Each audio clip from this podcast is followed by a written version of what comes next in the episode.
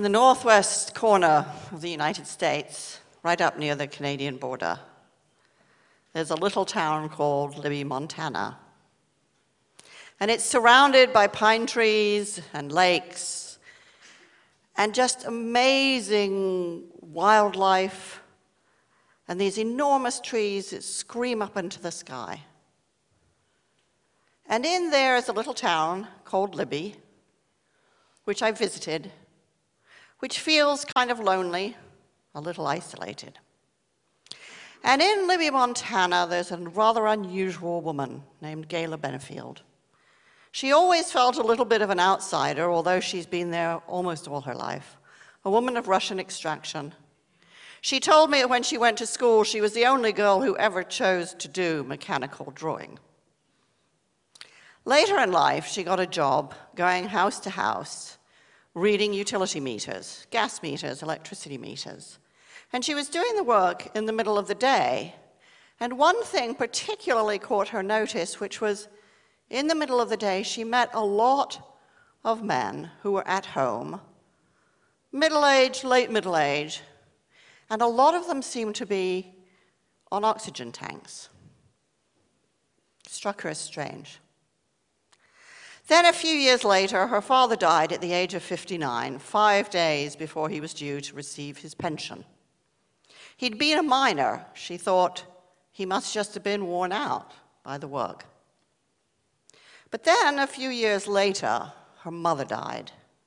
And that seemed stranger still, because her mother came from a long line of people who just seemed to live forever in fact, her, Gayla's uncle is still alive to this day and learning how to waltz. It didn't make sense that Gayla's mother should die so young. It was an anomaly. And she kept puzzling over anomalies. And as she did, other ones came to mind. She remembered, for example, when her mother had broken a leg and went into hospital, and she had a lot of x rays. And two of them were leg x rays, which made sense, but six of them were chest x rays, which didn't.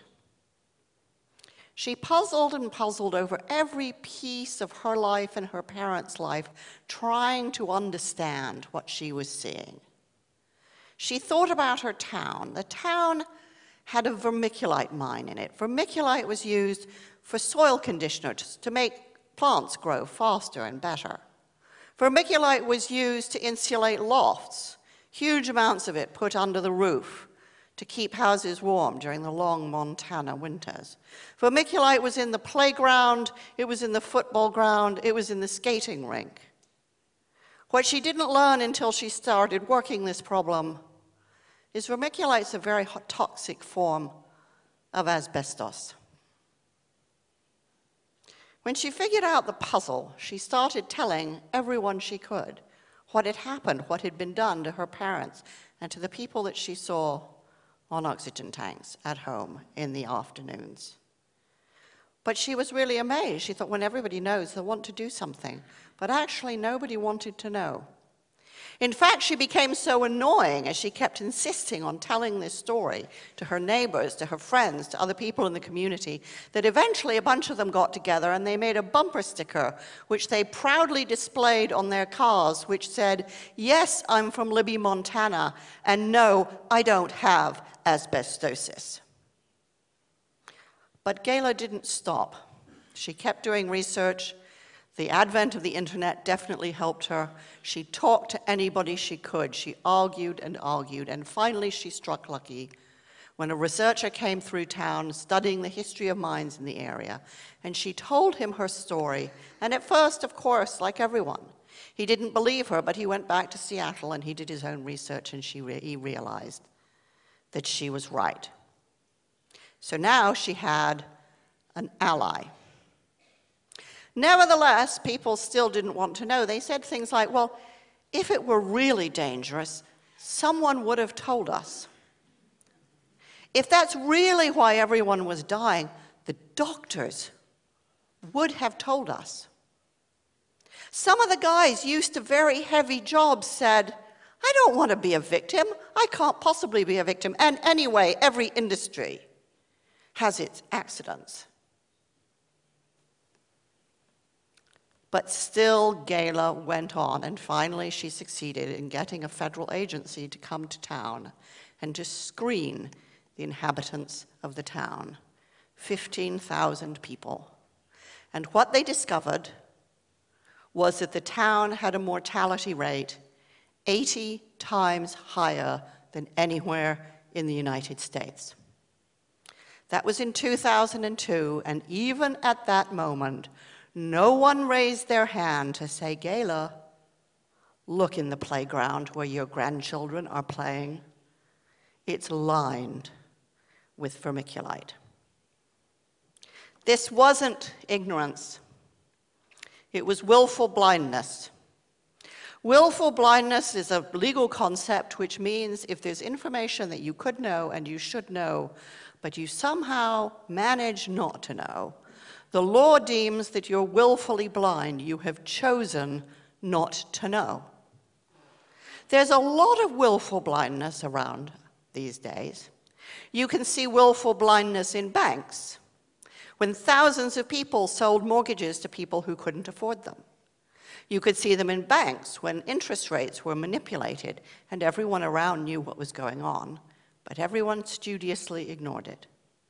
You can see willful blindness in the Catholic Church, where decades of child abuse went ignored. You could see willful blindness in the run up to the Iraq War. Willful blindness exists on epic scales like those, and it also exists on very small scales in people's families, in people's homes and communities, and particularly in organizations and institutions. Companies that have been studied for willful blindness can be asked questions like, are there issues at work that people are afraid to raise? And when academics have done studies like this of corporations in the United States, what they find is 85% of people say yes. 85% of people know there's a problem, but they won't say anything. And when I duplicated the research in Europe, asking all the same questions, I found exactly the same number 85%. That's a lot of silence. It's a lot of blindness. And what's really interesting is that when I go to companies in Switzerland, they tell me this is a uniquely Swiss problem. And when I go to Germany, they say, oh, yes, this is the German disease. And when I go to companies in England, they say, oh, yeah, the British are really bad at this. And the truth is, this is a human problem. We're all, under certain circumstances, willfully blind. What the research shows is that some people are blind out of fear. They're afraid of retaliation. And some people are, blind because they think, well, seeing anything is just, it's just futile. Nothing's ever going to change. If we make a protest, if we protest against the Iraq war, nothing changes, so why bother? Better not to see this stuff at all. And the recurrent theme that I encounter all the time is people say, well, you know, the people who do see, they're whistleblowers, and we all know what happens to them. So there's this profound mythology around whistleblowers, which says, first of all, they're all crazy. But what I've found going around the world and talking to whistleblowers is actually they're very loyal and quite often very conservative people. They're hugely dedicated to the institutions that they work for. And the reason that they speak up, the reason they insist on seeing, is because they care so much about the institution and want to keep it healthy. And the other thing that people often say about whistleblowers is, well, there's no point because you see what happens to them. They are crushed Nobody would want to go through something like that. And yet, when I talk to whistleblowers, the recurrent tone that I hear is pride. I think of Joe Darby. We all remember the photographs of Abu Ghraib, which so shocked the world and showed the kind of war that was being fought in Iraq. But I wonder who remembers Joe Darby, the very obedient, good soldier who found those photographs and handed them in. And he said, he said, you know, I'm not the kind of guy to rat people out, but some things just cross the line. Ignorance is bliss, they say, but you can't put up with things like this. I talked to Steve Bolsin, a British doctor, who fought for five years to draw attention to a dangerous surgeon who was killing babies. And I asked him why he did it, and he said, Well, it was really my daughter who prompted me to do it. She came up to me one night and she just said, Dad, you can't let the kids die. Or I think of Cynthia Thomas, a really loyal army daughter and army wife, who, as she saw her friends and relations coming back from the Iraq War, was so shocked by their mental condition and the refusal of the military to recognize and acknowledge post traumatic stress syndrome. That she set up a cafe in the middle of a military town to give them legal, psychological, and medical assistance. And she said to me, she said, You know, Margaret, I always used to say I didn't know what I wanted to be when I grow up. But I found myself in this cause, and I'll never be the same. We all enjoy so many freedoms today, hard won freedoms. The freedom to write and publish without fear of censorship, a freedom that wasn't here the last time I came to Hungary.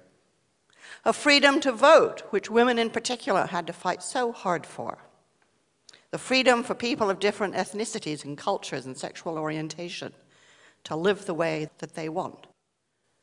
But freedom doesn't exist if you don't use it. And what whistleblowers do, and what people like Gayla Benefield do, is they use the freedom that they have.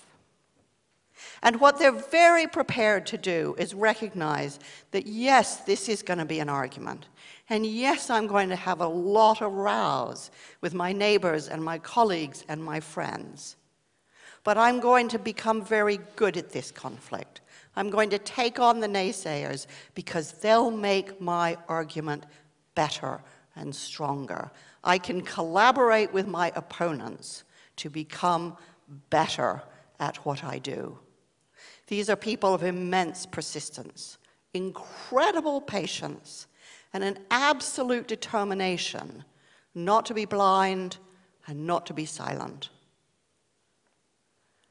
When I went to Libby, Montana, I visited the asbestosis clinic that Gayla Benefield brought into being. A place where at first some of the people who wanted help and needed medical attention went in the back door because they didn't want to acknowledge that she'd been right. I sat in a diner and I watched as trucks drove up and down the highway, carting away the earth out of gardens and replacing it with fresh, uncontaminated soil. I took my 12 year old daughter with me because I really wanted her to meet Gayla. And she said, Why? What's the big deal? I said, She's not a movie star, and she's not a celebrity, and she's not an expert. And Gayla's the first person who'd say, She's not a saint. The really important thing about Gayla is she's ordinary. She's like you, and she's like me. She had freedom, and she was ready to use it. Thank you very much.